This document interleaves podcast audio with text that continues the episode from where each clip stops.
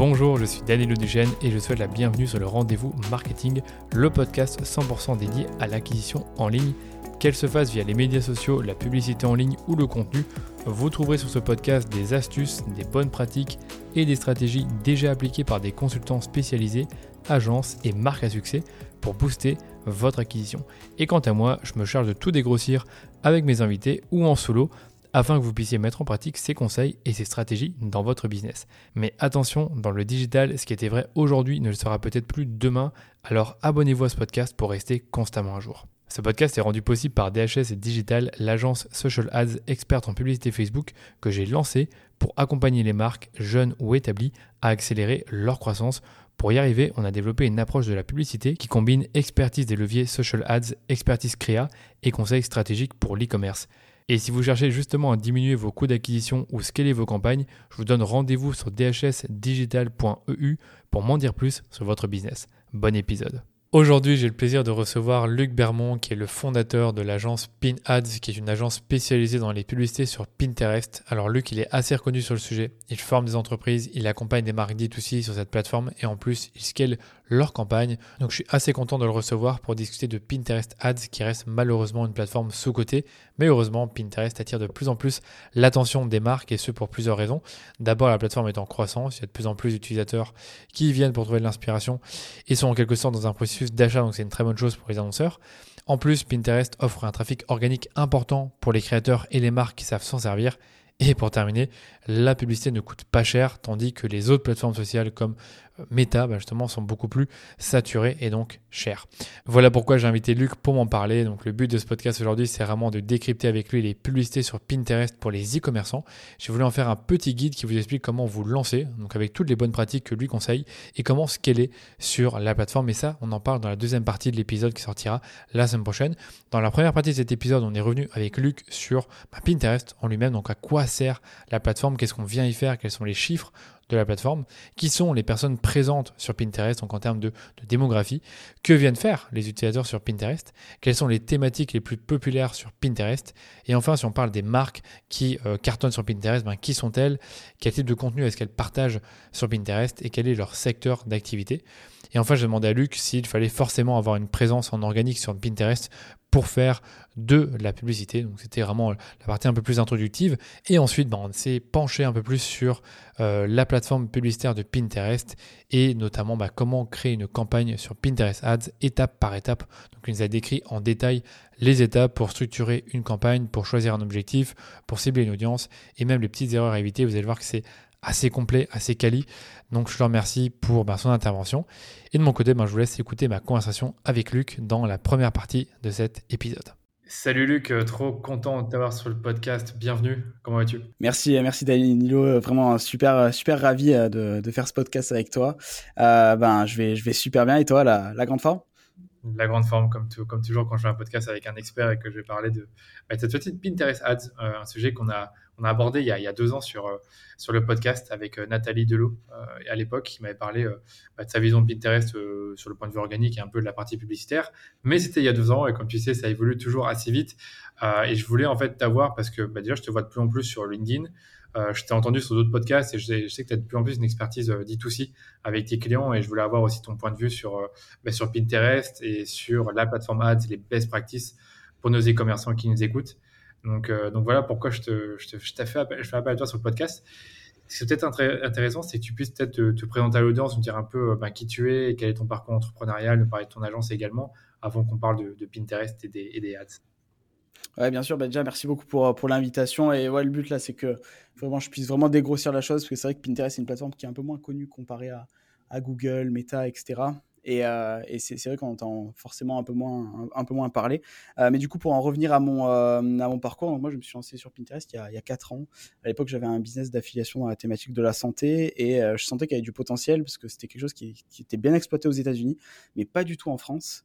Et à l'époque, Pinterest, c'était vraiment une plateforme où il y avait que de l'organique. La partie ads n'était pas arrivée. Elle est arrivée juste l'année où, j'ai démarré de mon côté. Mais j'ai vraiment démarré sur la partie organique. je suis arrivé à craquer le code avec des épingles qui ont fait plusieurs millions de vues, etc.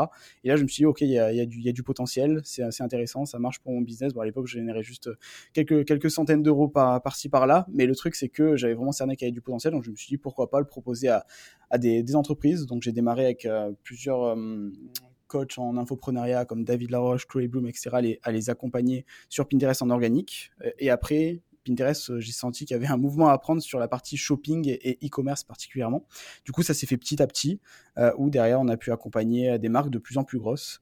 Euh, des DNVB, maintenant euh, certaines grosses boîtes euh, comme les magasins But par exemple, mais toujours verticalisé sur Pinterest. Donc je montais une agence qui s'appelle Pinads où on fait uniquement du Pinterest, on propose pas d'autres d'autres services que ce soit Google, Meta, TikTok. On est vraiment verticalisé là-dessus et c'est ça qui fait notre force pour justement driver un maximum de ventes pour, pour nos clients. Super clair. Donc du coup maintenant tu es orienté performance et e-commerce avec, avec tes clients. Euh, est-ce que tu peux justement nous parler de Pinterest euh, en tant que plateforme? Qu'est-ce que ça donne actuellement? Tu peux nous présenter également la plateforme, les enjeux, euh, avant qu'on vraiment qu'on se concentre plus sur la partie. Bien sûr. important vu qu'elle est assez différente de, de, Meta. Et je pense qu'on a pas mal qui, qui, confondent Pinterest comme un réseau social alors que c'est aussi un moteur de, de recherche. Yes, carrément. On va démarrer par ça? Ouais, du coup, la, la première spécificité, c'est que c'est vraiment un moteur de recherche. On s'apparente plus à un Google Images amélioré qu'un qu'un Facebook ou un TikTok. Donc, toute la partie interaction euh, elle est moins importante euh, avec avec les épingles, donc les, contenus images et vidéos sur la plateforme. On est plus en train de scroller pour euh, chercher des idées et de l'inspiration pour améliorer son quotidien de manière générale. Donc ça peut passer par trouver différentes idées dans différentes thématiques, on y viendra juste après, mais principalement on est vraiment sur cette sur cette phase là d'inspiration. On a des personnes qui qui savent pas exactement sur quel type de produit partir, mais qui ont des, des, des, idées vagues et du coup Pinterest sert à justement faire de la recherche visuelle. Donc on va naviguer entre différentes épingles pour voir ce qui ce qui ce qu'il nous faut. Donc euh, par exemple, on veut acheter admettons euh, un nouveau une femme veut acheter un nouveau sac à main, elle sait pas exactement euh, sur sur quoi sur, sur, quel type de sac à main partir. Elle va pas taper sur Google un mot clé très précis avec le mot clé plus souvent de la marque, admettons sac à main Dior. Elle va taper typiquement sac à main noir luxe, admettons. et on est vraiment sur de la requête un peu plus large et euh, le but, c'est qu'elle trouve une épingle qui lui plaît, donc euh, une, image de, sac à main qui lui plaît, ou une vidéo. Et derrière, avec ce sac à main-là, elle va en trouver d'autres et d'autres pour vraiment arriver sur le sac à main parfait qu'elle va pouvoir acheter. Parce que c'est ça la force de Pinterest, c'est que derrière chaque image ou vidéo, il y a toujours un lien de redirection qui pointe euh, vers un site. et que ce soit sur la partie organique et publicité. Donc ça, c'est une overview de la plateforme sur la méthode de, de, fonctionnement. Après, en termes d'audience, il y a une majorité de femmes sur Pinterest. Historiquement, on était sur plus de 80% de femmes. Ouais, il y a de plus en plus d'hommes qui arrivent sur, sur la plateforme. Là, on est entre 60 et 70% de, euh, de, de, femmes encore et, et la part d'hommes qui, qui, augmente d'année après année. Euh, et euh, globalement, en termes d'audience, ce qui est intéressant, c'est que c'est une audience qui est quand même assez qualifiée, assez CSP+, où on a 70% de l'audience qui a plus de 25 ans. Donc euh, globalement, ça se ressent au niveau au niveau e-commerce, où on a souvent des paniers moyens qui sont un peu plus importants que sur des plateformes avec une audience plus jeune comme TikTok, par exemple. Euh, donc euh, en termes de, spécificité d'audience, on est là-dessus. Et surtout, il y a 97% des recherches qui ne contiennent pas de nom de marque. Donc comme je l'ai dit pour l'exemple du sac à main, euh, bah, les personnes tapent pas de nom de marque. Donc une marque de sac à main peut se positionner aussi bien à côté de, très grosses marques comme de, luxe sans avoir un, positionnement qui est, le calibre d'une grande marque qui dépense des millions à l'année sur, sur toutes les plateformes. Donc c'est une des autres forces de la plateforme. Ok, je comprends. Et euh, question rapide, là, tu connais un peu le nombre d'utilisateurs total sur la plateforme actuellement, mensuel et journalier? Alors, euh, c'est plus en mensuel qu'on a les stats journaliers. Le truc, c'est que Pinterest, c'est utilisé souvent sur des grosses sessions. C'est pas comme un réseau social où on va euh, vouloir. ben, il n'y a pas de partie messagerie même sur Pinterest où elle est très peu utilisée en tout cas. donc, les utilisateurs les utilisent la plateforme de manière différente plusieurs fois par semaine, mais c'est souvent des temps de session qui sont plus longs c'est vraiment le soir quand ils ont du temps euh, et euh, justement qui, qui sont plus dans une notion d'introspection et, pas forcément centrés vers, vers les autres. Donc en termes d'utilisateurs en France, on est sur 18 millions d'utilisateurs actifs mensuels en France, donc ce qui est quand même pas mal. Et euh, dans le monde, on, dépasse les 420 millions. J'ai pas le, j'ai plus le nombre exact, avec une majorité des utilisateurs aux États-Unis. Ok, d'accord, ça fait comme une belle audience, surtout en France, je m'attendais pas à un nombre aussi élevé, 18 millions. Je pense que sur Facebook, Instagram, vous êtes un peu plus de 40 millions, si je dis pas de bêtises, peut-être voilà, c'est ça. 10 fois, 5 fois moins, c'est plus 2, 3 fois moins. C'est ça. Après, c'est une fréquence d'utilisation qui est un peu différente. Et après, en top marché européen, on a le marché allemand numéro 1 en termes d'audience qui, qui, dépasse les 20 millions. France euh, et UK en numéro 2, ils sont à peu près côte à côte en termes de, de volume d'utilisateurs. et après, on a Espagne et Italie. Ok. D'accord. Et là, tu disais que les utilisateurs étaient vraiment dans des sessions peut-être un peu plus longues et qu'ils étaient plus en train de faire de la veille quand ils ont un projet, euh, par exemple acheter un nouveau sac à main, euh, refaire sa cuisine, et qui vont passer un peu de temps à faire leur board, qui vont faire des recherches, pas forcément faire des recherches de marque, qui vont épingler bah, justement bah, des, épingles euh, à leur board, et que toi, tu peux te positionner avec directement ta marque parce qu'il n'y a pas forcément une, recherche de marque. tu as donné l'exemple des sacs à main. c'est quoi les thématiques les plus populaires sur Pinterest? Actuellement et Alors, le mieux surtout euh, donc historiquement, Pinterest a vraiment été créé de base pour euh, tout ce qui est décoration.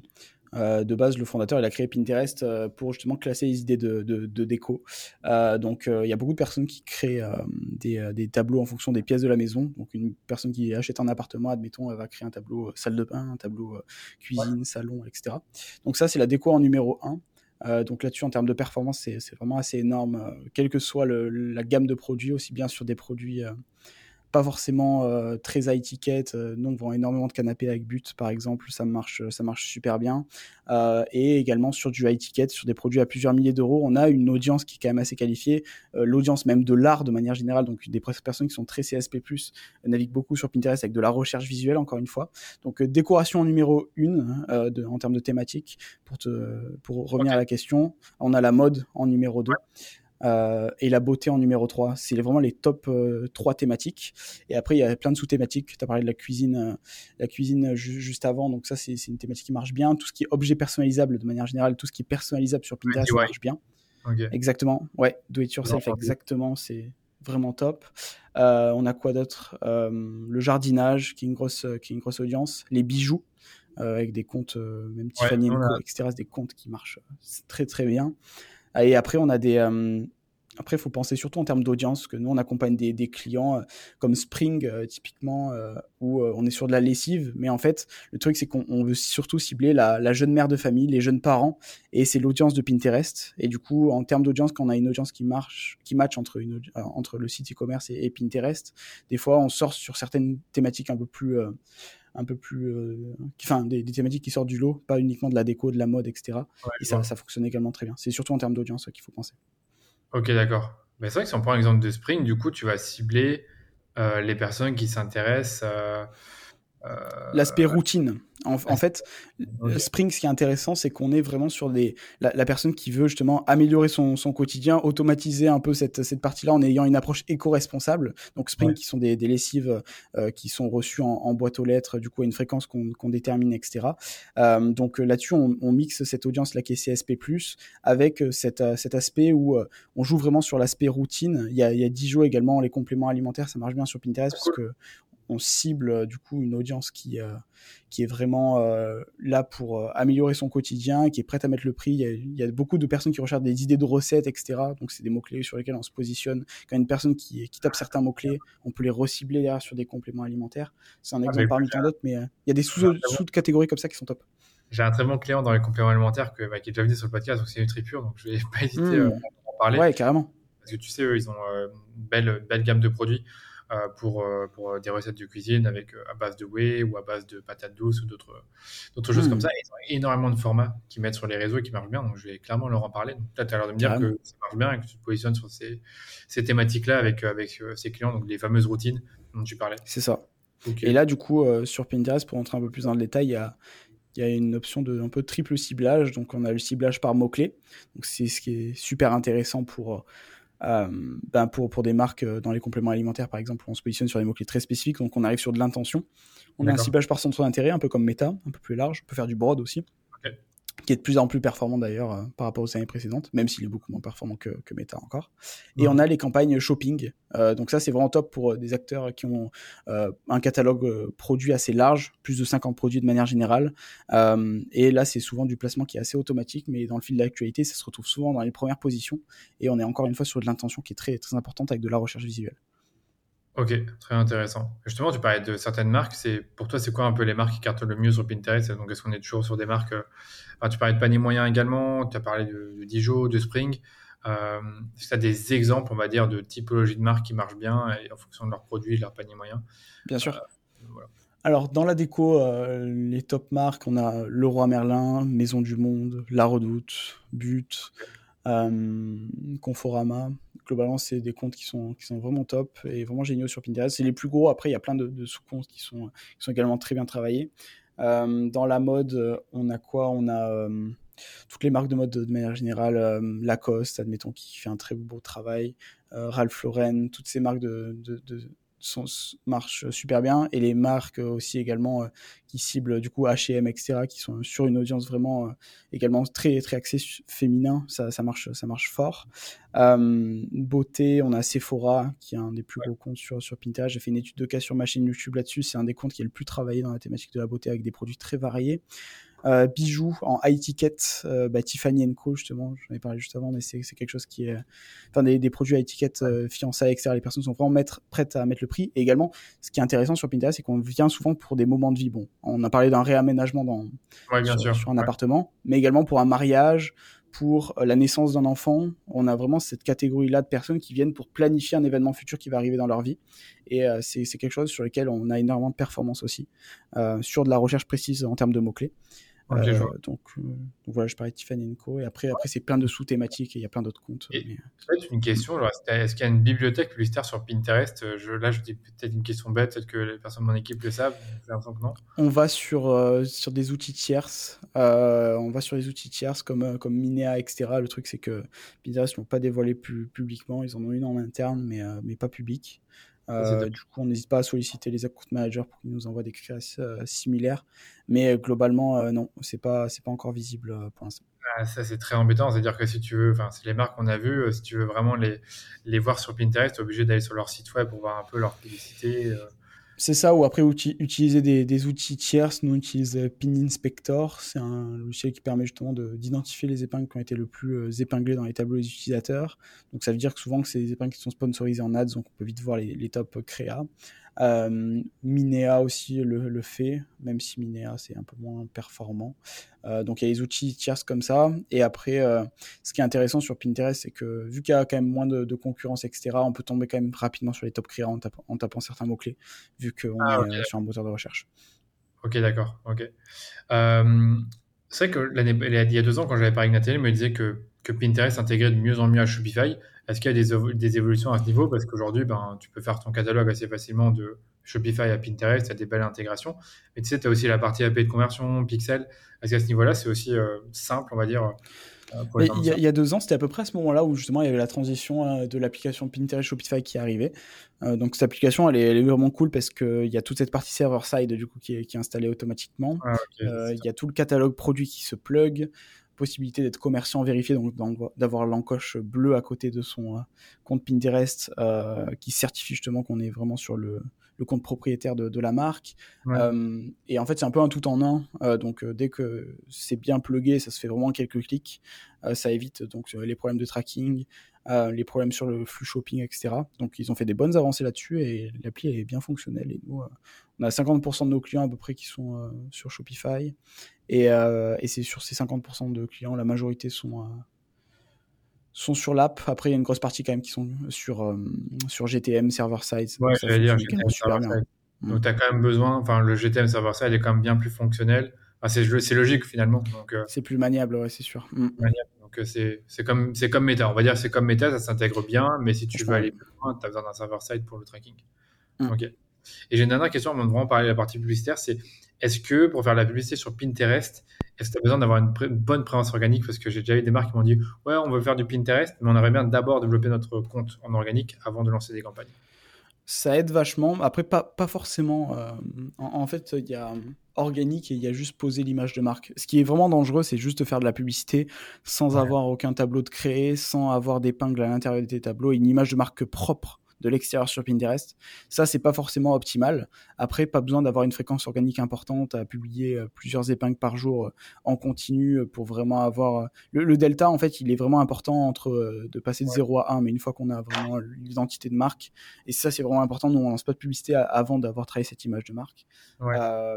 mais après, pas besoin de, de, se mettre des gros targets sur la partie organique si c'est pas un objectif de la marque. Mais par contre, il y a du potentiel aussi là-dessus, hein, sur la partie organique. Oui, il y a du potentiel, bien sûr, euh, sans payer. Mais du coup, que tu as quelques conseils à donner pour les marques qui, euh, justement, ils n'ont pas de compte Pinterest, ils aimeraient justement avoir euh, cette identité de marque avant de faire de la publicité pour, on va dire, rapidement le faire ou bien le faire Quelques conseils sur bah, comment mm. faire les, lancer les bonnes épingles? Est-ce qu'on peut recycler du contenu existant ou est-ce qu'il faut avoir peut-être un, expert community manager qui, qui, le fait au départ?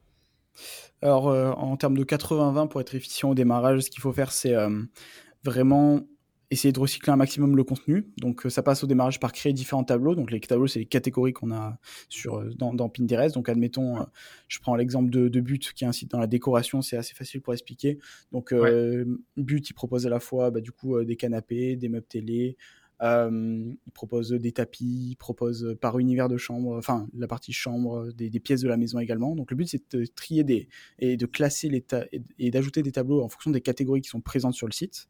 Donc là au, démarrage je recommande euh, d'avoir au minimum 6 euh, à 8 tableaux, on est à peu près là-dessus au minimum pour vraiment avoir quelque chose de bien solide. Et à l'intérieur de ces tableaux, du coup, on va des épingles, que ce soit des images, vidéos, des carousels, pour justement fournir le compte. Et là, là-dessus, je conseille d'en avoir entre 10 et 15 au minimum. Donc euh, le but euh, c'est d'avoir ouais, entre 6 et 8 tableaux et à l'intérieur de ces tableaux entre 10 euh, et 15 épingles au minimum pour que les personnes puissent naviguer dans les tableaux parce que le but c'est que les personnes s'inspirent il faut qu'ils arrivent à s'inspirer dans le compte donc c'est pas avec une ou deux épingles que ça va être possible D'accord. Ouais, c'est ça. En fait, tu crées ton propre univers, tu prends un peu le temps de le faire en fonction bah, de ce que tu veux raconter sur ta marque et sur tes produits. Et, et ça, tu fais tout ça d'un seul coup. Tu fais peut-être un tableau par semaine? Enfin, comment tu fonctionnes à ce niveau-là? Au démarrage, euh, il y a une possibilité de le faire d'un seul coup pour lancer les ads assez rapidement. Et après, dans l'idéal, euh, nous, on publie de manière continue sur les comptes Pinterest pour qu'une personne qui voit la publicité, justement, euh, elle puisse voir qu'on est sur un compte actif. Donc, avoir une fréquence de publication de une ou plusieurs épingles par jour, c'est recommandé tout dépend des volumes de dépenses. Après, euh, si on dépense moins de, de, 100 euros par jour, c'est pas forcément obligatoire. Euh, quelques publications par semaine, ça suffit. Mais dès qu'après, il y a une, une, notion de scaling, ça devient assez important parce qu'on va toucher de personnes qui vont aller sur le compte Pinterest aussi. Ouais, être vraiment actif parce que c'est ça, c'est tu découvres la marque sur Pinterest, tu as envie d'aller voir un peu ce qui, ce qui se passe sur le compte en organique pour être assuré, voir un peu c'est quoi l'univers. Parce que tu fais pas forcément des marques que tu connais, parce que tu fais de l'acquisition, donc il faut euh, logiquement le, bah, le, le, remplir au fur et à mesure et montrer que c'est actif. Et est-ce que justement on peut récupérer des, des, épingles sponsorisées et les mettre en organique? Est-ce que c'est une bonne pratique ou pas du tout? Parce que tu vois, sur Meta, les théâtres, tu les mets pas du tout en organique. En tout cas, c'est rare. Ben ça, en fait, l'avantage de, la, de la plateforme, c'est que on a une durée de vie des épingles qui est assez importante. On est encore une fois sur un moteur de recherche où euh, quand on voit une courbe euh, d'impression et de, de volume d'impression sur une épingle pure. Ce qui se passe souvent sur, euh, sur TikTok, c'est que ça peut être un pic très instantané avec de la grosse viralité. Sur Pinterest, c'est assez croissant. C'est comme du SEO où ça met du temps à se référencer. Et euh, c'est des courbes qui sont assez croissantes. Donc là-dessus, il y a une vraie possibilité. Nous, on a des ads qui ont qu'on a stoppé, on a mis dans des tableaux organiques, ça performe bien. Et ça se fait dans l'autre sens également. Des épingles organiques qu'on voit qu'elles prennent bien. Souvent, c'est des bons bangers en ads, donc il faut pas hésiter à les utiliser. donc, ça va dans les deux sens. Mm. Ça va dans les deux sens. Bah, nous, c'est plus dans un sens sur Meta, c'est que tu te dis, euh, voilà, ce, ce réel-là marche bien sur Instagram, mm. on va le poster. Un post, on le fait encore un peu, mais c'est plus rare. Mais c'est vrai que là, reprendre des réels, c'est une stratégie gagnante qui est hyper facile. Donc des réels organiques, je dis bien. C'est vrai. Ok. Et dernière petite chose sur la plateforme en organique, la vidéo, euh, ça donne quoi? Comment ça évolue ces derniers temps? Est-ce qu'il y a des trucs à faire à ce niveau-là pour les Tout dépend des, typologies de, de, produits. Dans la beauté, typiquement, c'est top. Euh, dans le sens où on peut montrer des avant-après, on peut vraiment euh, travailler sur des créas UGC, etc. Euh, dans de la décoration, typiquement, c'est vraiment pas un format vraiment phare. Le statique et le carrousel et, dépassent, ça. Donc là-dessus, vraiment tout dépend des thématiques. Quand on, peut, on est vraiment sur de l'inspiration visuelle pure, du statique suffit. quand on arrive à, comprendre et à cerner le produit en un coup d'œil. Par contre, quand il faut un peu plus d'explications, bénéfices produits, etc., la vidéo sera meilleure. Ouais. Et j'allais dire justement, tu prends par exemple ce dont on parlait avec euh, les, recettes, admettons que tu as un produit euh, bah, qui s'intègre bien dans tes routines du quotidien, genre euh, on parlait de la Way. On a, on, a, on a Chef Club en recettes justement. Il publie une grosse fréquence de tutoriels de, cuisine et c'est l'un des comptes avec le plus d'abonnés en France sur Pinterest. Donc ça marche aussi super bien. Le, même le format TikTok de manière générale, hein, très rapide avec de l'accélération, etc. De basculer le contenu de TikTok vers Pinterest, ça marche, ça marche pas mal. Ça marche aussi. Ok, c'est ça que je voulais savoir, c'est est-ce que tu peux prendre des, formats vidéo et dans quel contexte, pour quel type de, de, de produit, on va dire. Donc là, là, je pensais aux recettes directement. Peut-être que ça passe super bien sur Pinterest en mode tutoriel recette. Tu veux de l'inspiration là-dessus. Et peut-être que ça peut être intéressant aussi en ads. Je, je sais pas, là, sur le coup, je, découvre. Mm. Oui, oui, euh, carrément. Bah, nous, enfin, on a beaucoup de bonnes créas en ads qui perfent énormément euh, et qui viennent justement de, de TikTok euh, sur des, des, des, tutos en accéléré, etc. C'est des formats qui, qui marchent bien à la fois sur, sur d'autres plateformes et sur Pinterest. Et là, quand tu dis des tutos, c'est plutôt des tutos recettes ou des tutos par rapport à la cosmétique ou d'autres euh, Tuto, tuto make-up, euh, euh, nous, ce qui marche bien, on a un format, un format phare dans la beauté qui marche bien. C'est en fait, on glisse le produit dans un top, top 4. admettons, top 4 des, des produits qui ont amélioré ma routine. Et à l'intérieur, on glisse le produit du client. Nous, ça marche super bien ce type de format parce que c'est très inspirationnel et on crée vraiment des publicités qui ne ressemblent pas à des pubs. Et ça fait très, très natif dans la plateforme. Donc, ça, c'est un type de format qui marche bien. Et du coup, c'est de la vidéo pour le coup. Ouais, ça, j'avais, j'avais déjà entendu parler de ce, de ce format-là sur TikTok, le top 4 ou le top 3 des produits, des produits qui ont changé ma routine et tu glisses en effet ton produit dedans. C'est vrai qu'on n'a pas mm. forcément beaucoup utilisé sur Meta, donc euh, à voir. Peut-être que. À voir, ouais, ça, nous, ça marche bien en tout cas. Top. Ok, super clair. Bah, écoute, euh, moi, ce que je propose, c'est qu'on rentre un peu dans le dur sur euh, bah, votre expertise à, à, toi et ton agence, euh, des, des campagnes publicitaires sur Pinterest. rapidement, si tu peux me présenter peut-être la plateforme publicitaire de Pinterest dans son ensemble et son, son fonctionnement, sachant que tu sais, les gens qui nous écoutent, à peu près, connaissent assez bien les campagnes méta, méta ads. Euh, est-ce qu'on parle même, du même animal ou est-ce que c'est un truc assez différent? Enfin, en fait, on, s'y approche vachement. J'aime bien dire qu'en termes de euh, plateforme pure et d'esthétique euh, à l'intérieur du business manager, bon, les personnes ne comprennent rien, mais globalement, c'est quand même assez simplifié par rapport à par rapport à Meta. Et on a juste en fait ce pôle, ce double pôle entre ciblage par centre centre d'intérêt et moteur euh, et ciblage par mots-clés pour la partie moteur de recherche. C'est juste qu'on on a vraiment cette, cette dualité qui est, qui est présente. Euh, mais globalement, sur Pinterest, pour présenter un peu la plateforme, il y a différents types de campagnes qui sont possibles de lancer. Donc, euh, on a toutes les campagnes. Euh, ben déjà, si on veut faire de la notoriété de marque pour des volumes de, de budget un peu plus importants, il y a toutes les campagnes de vue de vidéo, notoriété, etc. C'est pas des campagnes qui vont amener de la perf, mais elles sont présentes. Campagnes d'intérêt, c'est campagnes de trafic. Euh, on a ça, mais nous, c'est pas la majorité des campagnes qu'on lance, c'est même une minorité. Hein. On est vraiment sur des campagnes de conversion, bas de funnel et shopping. C'est là où on a vraiment le plus de perf et le plus de ROAS. Donc, il y a les campagnes de conversion classiques, comme sur Meta, et les campagnes de vente par catalogue, ils appellent ça comme ça, c'est les campagnes shopping, tout simplement. donc, ça, c'est les types de campagnes qu'on a en fonction des objectifs. Après, je conseille toujours de lancer et démarrer directement en conversion et vente par catalogue. Parce qu'on va clairement indiquer à Pinterest qu'on veut du retour sur investissement. Quoi. D'accord, ouais, donc deux types de campagnes euh, vraiment importantes pour les e-commerçants. C'est de la campagne de conversion et vente catalogue. Donc, OK. Euh, audience, tu parlais du fait que tu as une dualité entre les centres d'intérêt, donc comme Meta, mais par contre, tu as également les mots-clés. Petite question subsidiaire, est-ce que tu peux mixer mots-clés et centres d'intérêt ou est-ce que tu dois le faire séparément? Tu peux, mais dans la pratique, euh, non, on ne sait pas. Il y a beaucoup de compte managers de Pinterest qui euh, justement disent euh, mélangez bien les mots-clés, les centres d'intérêt. Nous, on a vraiment AB testé à fond, mais ça marche pas parce qu'en fait, quand on donne admettons, on, reprend l'exemple de but, on veut se positionner sur des canapés et que tu mets en, en concurrence un centre d'intérêt décoration d'intérieur qui a euh, en France, ben, quasiment euh, plus de 15 millions de, personnes et un mot-clé canapé où tu as, euh, admettons, 500 000 recherches par mois. Mais ce qui se passe, c'est que tout le budget va passer sur la partie centre d'intérêt et le split au niveau du spend, l'algo est pas encore assez puissant pour, vraiment faire un bon split du spend. Il y, a, des annonceurs qui marchent bien, je sais, en mélangeant, ça marche pour eux, mais nous, on a eu toujours de meilleurs perfs, vraiment en séparant les, deux. Et surtout, on a une meilleure maîtrise du budget et de la granularité qu'on veut, qu'on veut, créer. Ah. Donc là-dessus, il y a toujours un gros travail au niveau des mots-clés en termes après d'exclusion etc. Et quand on mélange tout, le truc c'est qu'on repasse sur une phase d'apprentissage euh, et, souvent en fait on va perdre de la performance euh, juste parce qu'on a voulu tout mélanger et tout mettre au même endroit. Et sur Pinterest, pour donner un ordre d'idée, quand quand justement on, va, on en parlera après, mais sur les notions de, scaling, on est beaucoup plus sur un scaling qui est horizontal, donc on va créer beaucoup de campagnes sur un compte publicitaire. Euh, et souvent, ben, on, y a, nous, on a des clients qui ont euh, typiquement 4 ou 5 campagnes sur Meta, voire même 3. Et sur Pinterest, à budget, à budget égal, on est sur 20 euh, à 30 campagnes, parce qu'on ah est sur un scaling qui est horizontal. Euh, Notre, un plus gros compte, il a 20 campagnes, pour te dire. Mais on n'est pas sur des 3000 euros par mois. Quoi. Donc, ah ouais, carrément, c'est top. Scaling horizontal sur Meta, mais jamais tu auras 30 campagnes facilement comme ça. Il faut vraiment mettre beaucoup de... Ouais, c'est intéressant. Et c'est pour ça que je posais la question, parce que même ça me paraît logique en théorie de se dire on sépare intérêt mots-clés, peut-être que l'algorithme fonctionne mieux quand on les mixe ensemble sur une même thématique générale. Donc ça, c'était une question que je me posais. Et après, niveau format, on n'a pas parlé, mais je présume qu'on est sur du statique, la vidéo, du carrousel et de la collection. C'est ça, mais au format vertical. Euh, on est entre on est entre le format d'Instagram 4 5 e et entre le format de TikTok 9 16 e On est entre, entre les deux. C'est un format de tiers, 1000 par 1500 pixels. C'est le format idéal de Pinterest. Après, le format TikTok, euh, enfin 9 16 e marche. Et le format 4 5 e fonctionne aussi. Mais l'idéal, c'est vraiment d'être sur du 2 tiers. Et le 9 16 e le format TikTok marche mieux. Au plus il est vertical, au mieux il marche. Attends, pour bien comprendre, 2 tiers est parfait. Mais c'est bien d'avoir le 9 16 e à côté. Enfin, tu vois, sur Meta, tu tu as ton format carré ou 4 5 e pour la vidéo, mais il faut de toute façon le transposer en 9 16 e pour les stories. Est-ce que là, dans ce cas-là, tu dois faire la même chose? Est-ce que tu peux te débrouiller avec un format 2 euh, tiers et avoir de l'autre côté un format 9 16 e mais dans un, autre. Euh, C'est ça. On...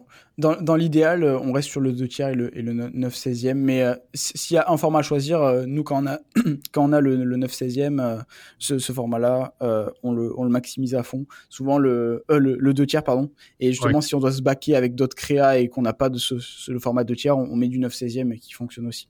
Mais. je comprends. Ce qu'il faut, ce qu'il faut retenir, c'est qu'il faut maximiser sur le, le 2 tiers s'il y a une possibilité d'en avoir.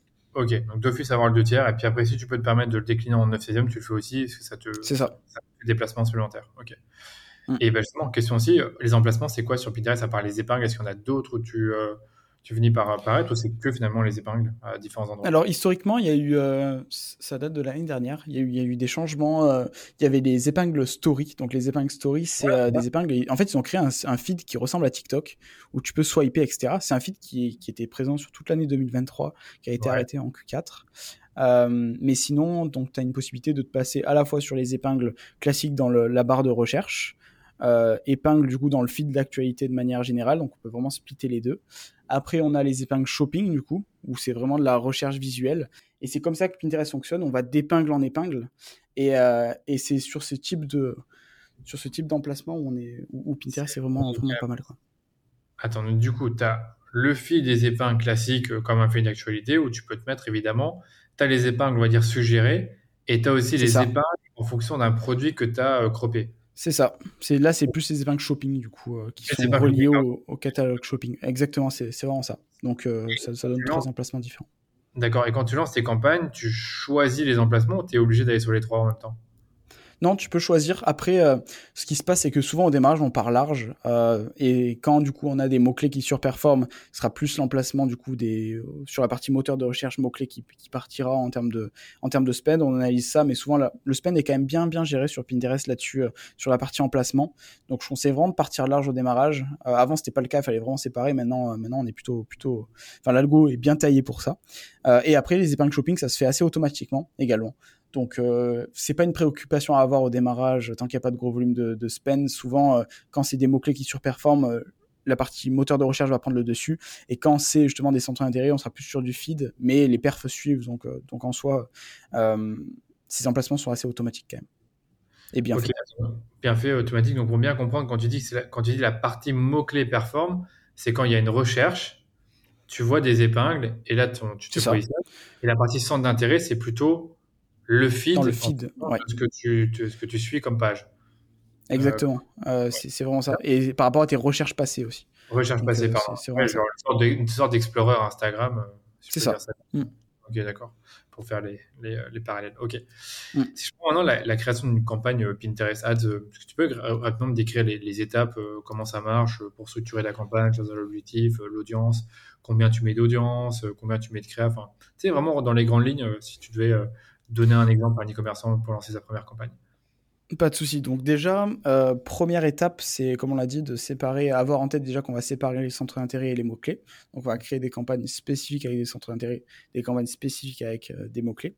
Euh, donc ça, c'est vraiment la chose à savoir. En termes de setup de base, pour un, setup sain, on va dire, souvent on lance à une campagne shopping du coup, une campagne centre d'intérêt, une campagne mot-clé et une campagne de euh, reciblage, du coup, parce qu'il y a toutes les fonctionnalités de retargeting, etc. Le lookalike, pour info, il est présent, s'appelle le act like sur Pinterest, mais il n'est pas encore assez performant quand même comparé à, à des ciblages euh, par mot-clé, par centre d'intérêt.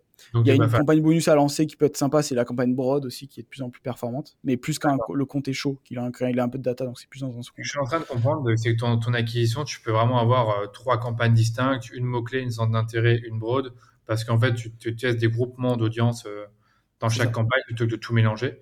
Et tu as ta campagne de shopping également, excuse-moi. La shopping, là, c'est encore un, autre game dans le sens où tu laisses toute la main sur tous les produits. Ouais, c'est sur tous les produits du site où on peut faire des groupes de produits, c'est également possible. Mais souvent, on part quand même assez large. Et plus on est large, au mieux ça marche. Ouais, c'est ça. C'est comme Facebook.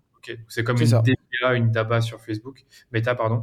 Et tu la campagne de retargeting. Et là, euh, au niveau audience, qu'est-ce que ça donne à ce niveau-là? C'est quel genre de. Bah là, du coup, on peut avoir de la granularité. On peut cibler, euh, comme sur Meta, les, les, ajouts au panier, les visiteurs. On peut créer des, des, une autre campagne aussi. Des fois, des fois, on la crée, mais souvent, dans un second temps, c'est les campagnes d'engagement.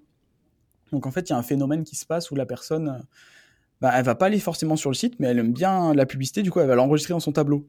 Et ces personnes-là, euh, on sait qu'elles sont susceptibles d'acheter, mais c'est juste pas le bon timing. Du coup, on crée des campagnes d'engagement pour recibler les personnes qui ont enregistré l'épingle ou qui ont fait un petit touchpoint avec la créa. Euh, et ça, c'est ça, c'est vraiment top en termes de, perf. Ça se lance plus dans un second temps. C'est souvent quand on a déjà des, ads winners qui ont, pas mal de traction et d'engagement, justement, on, crée ces audiences-là dans un second temps. Du coup, euh, en termes de retargeting chaud, on a les visiteurs, les ajouts au panier principalement. D'accord. Bah, c'est classique. Hein. Après, on peut faire de la granularité sur certaines pages produits pour faire du réachat. On a un client, on fait, on fait ça à fond. Une personne a acheté ce produit-là, on va pousser un autre produit. Donc ça, ça marche bien. Mais après, il faut faire gaffe à, que le volume de trafic, etc., soit assez important pour avoir assez d'audience. Euh, et après, on a les campagnes un peu euh, en termes d'audience qui sont un peu plus tièdes. Euh, c'est les campagnes d'engagement où là, on va justement recibler les personnes qui ont fait un touch point avec les, les créas avant de passer après sur la partie acquisition, trafic plus froid. Ok, donc là, tu as campagne de retargeting, euh, tu as deux types de retargeting, engagement visiteur, donc ça peut être visiteur donc là, c'est des, des, créas dédiés au remarketing, on en parlera après. Et les campagnes d'engagement, c'est les mêmes créas ou c'est d'autres créas euh, que vous mettez pour ces gens-là? Euh, ben, Là-dessus, ça, ça, dépend, franchement, ça dépend vraiment des, comptes et de la, ressource création. de la possibilité, on, change et on essaie d'être un peu plus agressif. mais après, ce qui se passe, c'est que quand on, sur les campagnes d'engagement, ce qui est intéressant, c'est que quand tu recibles avec exactement la même créa, vu que c'est une personne qui a déjà interagi avec cette créa-là et qu'elle a aimé, euh, ah souvent euh, derrière ça, on essaie quand même de, rester sur la même, sauf il faut faire gaffe juste à l'épuisement publicitaire. ah d'accord. Moi j'aurais dit justement changer la créa, en mettre une autre pour dire voilà, tu as déjà aimé. On fait les deux. Mm. On fait les deux, ok d'accord. Et après, ce qui est fort, pourquoi on fait les deux aussi, c'est que vu que Pinterest est un moteur de recherche visuel, côté euh, attribution du budget publicitaire sur la partie créative, il est quand même très fort. Et en partant sur 3 euh, ou 4 créas par groupe d'annonces, je descendrai après dans la, dans la structure exacte, mais en descendant à 3 ou 4 créas par groupe d'annonces, Pinterest va vraiment avoir un split du budget qui est souvent très bon sur la partie créative. Donc euh, le top, c'est de mettre deux créas gagnantes qui fonctionnent bien et deux nouvelles créas qu'on teste. Et en termes de spend, ça varie en fonction des comptes et en fonction de et en fonction des, des épingles aussi. Donc Pinterest est très fort à ça sur cette partie gestion du budget sur la partie créa. D'accord, donc pas multiplier les créas dans les, dans les groupes d'annonces, euh, enfin les audiences, on va dire les ensembles de publicité. Donc 2 à 4, deux nouvelles et deux performantes. Et ça pour chaque campagne. Et euh, dans chaque campagne, une question que j'avais, puis après on passe à la partie budget, c'est tu as combien d'audience euh, en moyenne par, dans la campagne d'acquisition quand tu testes une campagne centre d'intérêt ou, ou mots-clés Ouais. Euh, alors là, là, il y a eu des changements, euh, il y a des changements à ce niveau-là. De base, on pouvait vraiment voir les, tailles d'audience euh, précises estimées. maintenant, ce qui se passe, c'est que depuis six, ouais, un peu moins, 4, 4 mois, depuis novembre, on va dire 2023, les tailles d'audience potentielles, elles sont, elles sont plus forcément affichées, ou elles sont, elles sont très larges et plus du tout précises. Donc là-dessus, on procède un peu différemment. Avant, que je disais et ce qui m'a fonctionné bien à l'époque, c'était euh, entre 1 et 1,5 million d'audience pour les centres d'intérêt et 100 000 euh, de, taille d'audience estimée pour les mots-clés. Euh, le truc, c'est que maintenant, on peut plus trop le voir, en fait. Du coup, nous, sur la partie mots-clés, on regarde, on suit des outils comme Pinterest Trends, etc. Où on peut voir les volumes de recherche par, en tout cas, les, tendances par, par mots-clés. Donc là-dessus, le but, c'est qu'il ait assez de matière et, si on voit qu'on est sur des centres d'intérêt qui sont trop courts, euh, qui sont des sous-intérêts typiquement, le but c'est d'en mettre plusieurs quand même pour avoir une taille d'audience assez large. C'est ça qui est important. D'accord. Ouais, j'ai compris, j'ai compris l'idée. Mais ce que je veux dire aussi, comme dans ma question, c'est tu sais, dans, Facebook, tu vas, dans Meta, pardon, tu vas avoir une campagne, tu vas peut-être mettre euh, trois ensembles de pubs, euh, un intérêt, un broad et un lookalike. Est-ce que toi, quand tu as ta campagne avec les centres d'intérêt, est-ce que tu as juste un ah ensemble de des intérêts ou est-ce que tu as plusieurs ensembles pour tester les intérêts? Non, c'est plusieurs adsets. Euh, tu les splits dans les adsets sur Meta, on est bien d'accord Ouais, c'est ça que je veux dire. Oui, c'est ça. Donc sur, sur Pinterest, c'est la même chose. Euh, donc euh, souvent, il y a trois adsets sur les campagnes d'intérêt. et là-dessus, du coup, on va tester des centres d'intérêt différents pour les, pour les challenger. Mais le budget, il est toujours au niveau de la campagne. C'est vraiment du CBO, hein. clairement. C'est ma question aussi. Ok. Le, budget, il est au niveau. C'est ça. Le budget CBO. Ok. Et pour les mots-clés, pareil, c'est soit deux ou soit trois. On va tester des groupes de mots-clés différents. Euh, et après, euh, tout dépend, euh, tout dépend des produits. si on est vraiment, si on a des produits avec des, beaucoup de volume de recherche et beaucoup de mots clés différents, on, se permet de faire ça. Après, si on est sur des produits restreints, comme admettons les compléments alimentaires où il y a des volumes de recherche là-dessus, mais pas énormes, on préfère des fois séparer les campagnes pour vraiment AB tester les, les angles au niveau de la campagne plutôt. Ok, d'accord, je comprends. Ok, donc c'est vrai que tu peux vite arriver sur des, structures assez complexes, tout dans les C'est pour ça. Tu sais, c'est des univers différents. Tu peux avoir un complément alimentaire pour la muscu, euh, d'autres pour la, la, santé. Donc, inévitablement, tu vas avoir des, campagnes différentes. Euh, ok. Et après, au niveau des budgets, le split, c'est quoi? C'est 80%, 20%, 80% pardon, acquisition, 20% retargeting ou est-ce que c'est différent? C'est exactement ça. Et après, si on veut aller plus loin au niveau du split intérêt mot-clé, ben, c'est vraiment très important de, c'est très différent entre les thématiques. tout dépend si la thématique a de l'attraction en termes de volume de recherche. Prenons l'exemple de Spring. Spring, on est sur des lessives, il n'y a personne qui tape le mot-clé lessive, il faut aller chercher des mots-clés qui sont, euh, qui sont euh, différents, mais où on cible la, même audience.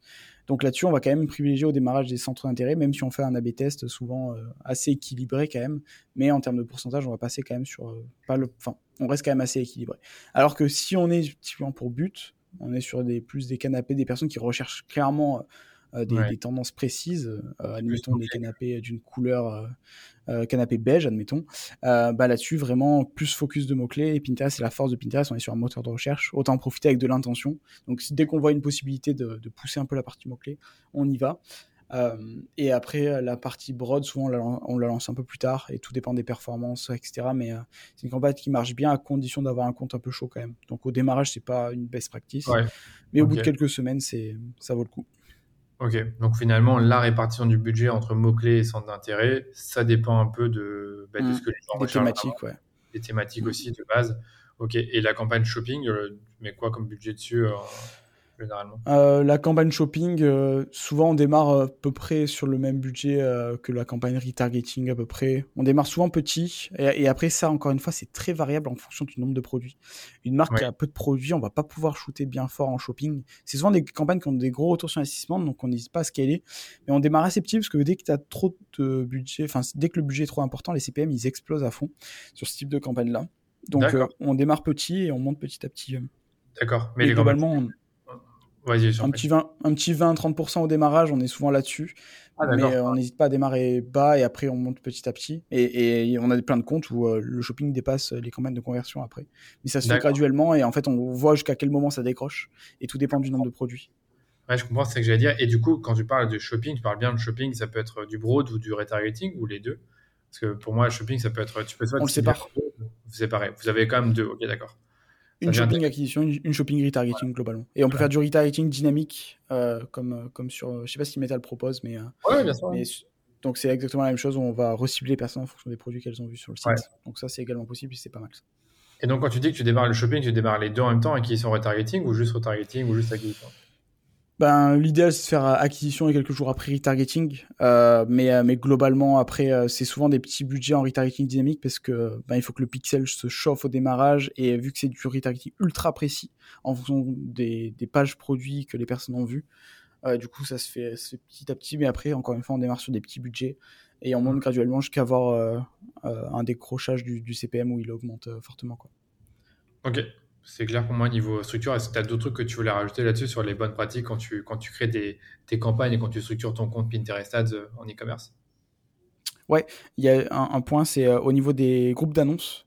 Euh, on est souvent entre 3 et 4 créas par ad set. globalement, on est là-dessus. de faire, dès qu'on a remarqué, 5 ça passe, à partir de 6, il y a un truc qui se passe, je sais pas ce qu'il y a dans l'algo, mais à partir de 6 créas, acquisition retargeting complet, l'algo, il, a un spend aléatoire. C'est un truc de dingue. Euh, et, du coup, faut pas trop dépasser ce nombre. et, euh, et essayer d'en avoir au moins deux parce que si, euh, si on peut pas mettre de concurrence sur les créas, euh, ben, le spend, on n'est pas sûr qu'il soit vraiment efficient. Donc l'idéal, c'est entre 3 et 4. C'est la bonne chose à savoir. Très, très bonne, ouais, c'est très bon conseil que tu nous donnes là. C'est très bonne masterclass. Et pour terminer, est-ce que tu as une campagne de testing créa comme on peut l'avoir sur Meta? Genre une campagne qui est dédiée en fait, à tester des concepts ou des, des, des formats ou des axes on l'a créé au fur et à mesure. On, démarre sur un, testing comme ça. Et après, souvent, euh, ben, on, a une, créa, une, campagne après testing qu'on lance, ouais, en effet. Mais c'est pas. Fin, je ne sais pas exactement comment tu, procèdes sur Meta. Euh, mais euh, mais là-dessus, on a. Enfin, c'est rare qu'on ait en, fait, sur Pinterest, à un moment, on a tellement de campagnes qu'on on les crée au fur et à mesure, ces campagnes-là. Et on n'a pas une grosse campagne où on va extraire. Euh, ce qui se passe, c'est qu'on on va créer les campagnes au fur et à mesure. Et le but, c'est de stacker les campagnes gagnantes pour à, la fin monter sur un niveau de spend qui est, qui est important. Et ça monte assez graduellement. Donc, ça, fait euh, penser vraiment penser à Meta quand tu scales un compte. C'est que tu stackes les campagnes gagnantes au fur et à mesure. Et tu peux avoir plusieurs campagnes de test qui deviennent des campagnes où tu augmentes ton budget. Mais après, voilà. En fait, ce qui est juste, ce qui est important, peut-être c'est vraiment ça, c'est peut-être ça vraiment la, différence avec Meta. Euh, mais je connais, je connais pas assez Meta pour te dire. Euh, euh, mais globalement, et tu vas pouvoir me dire, mais la problématique de Pinterest, c'est que dès que tu vas changer des, des, des, créas, du ciblage, etc., si tu le fais de manière trop violente, tu vas vraiment trop taper une phase d'apprentissage qui est longue. Du coup, ah, ce qui se passe, c'est qu'on va pas avoir une, une campagne de, de testing pour laquelle du coup on va créer des nouvelles campagnes à la suite de ça, basées sur ce testing. Ce qu'on ce qu'on va faire, c'est que la campagne de testing, si elle est validée et qu'elle fonctionne, on va la garder. Et le but, ça va être de finalement pas trop la perturber, juste remplacer les créas au fur et à mesure. Ouais, ça me fait penser à... Ouais, je comprends totalement. C'est qu'en fait, tu, tu, crées ta campagne de testing pour tester tes nouveaux formats, tu vois que ça marche, tu mmh. l'augmentes, tu en crées une nouvelle pour créer d'autres formats. Et après, tu vas avoir 30 campagnes parce que tu as des campagnes dans tous les sens mmh. pour créer qui marche bien. Je comprends, mais c'est des logiques similaires, mais voilà, chaque plateforme est différente. C'est pour ça que je pose des questions ultra techniques comme ça. Mm. Je pense que ceux qui me suivent encore là maintenant, euh, c'est qu'ils vraiment ils ont des bonnes connaissances sur Meta et, ben, du coup maintenant ils, les développent sur Pinterest. Euh, moi, je pense que c'est tout ce que j'avais à, poser comme question sur vraiment sur la partie euh, structuration de compte sur, sur Pinterest Ads. moi, je me demandais d'autres choses sur la partie créa. C'est quoi pour toi les, formats plutôt orientés perf Merci d'avoir écouté l'épisode en entier. Si vous avez aimé cet épisode, vous savez ce qu'il vous reste à faire. Parlez-en autour de vous, partagez-le sur les médias sociaux en me taguant, ou encore mieux, laissez-nous une note 5 étoiles sur Apple Podcast ou sur Spotify. Ça vous prend à peine 2 minutes et nous, ça nous permet de faire grandir la communauté autour du podcast de manière 100% organique. Allez, je vous dis à très bientôt pour un nouvel épisode du Rendez-vous Marketing.